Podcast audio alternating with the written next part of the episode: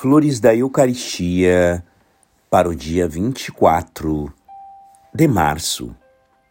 Ide ao vosso bom Mestre, mais pelo dom de vós mesmos do que pelo trabalho, mais pelo amor que pelas virtudes, mais pelo recolhimento do que pela atividade.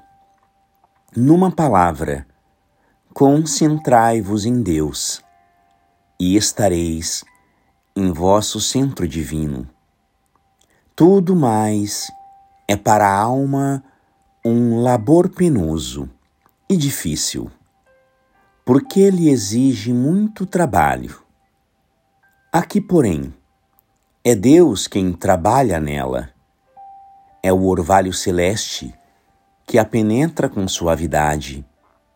Cumpre-lhe então ir a Deus sem detença e pelo caminho mais curto, procurando sempre duplicar as forças. Amai, portanto, o silêncio, a solidão da alma. É o santuário de Deus, onde ele anuncia seus oráculos de amor.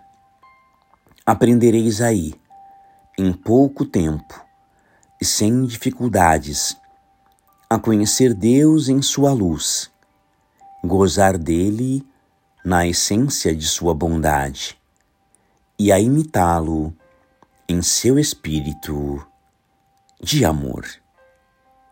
É nesta escola.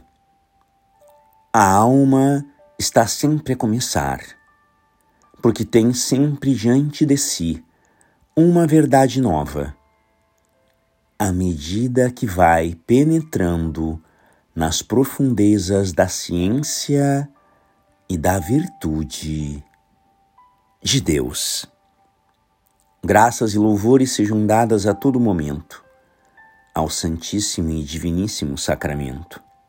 O Senhor esteja convosco, Ele está no meio de nós. Por intercessão do coração imaculado de Maria, São Pedro Julião em Mar, Abençoe-vos o Deus Todo-Poderoso, Pai e Filho e Espírito Santo. Amém.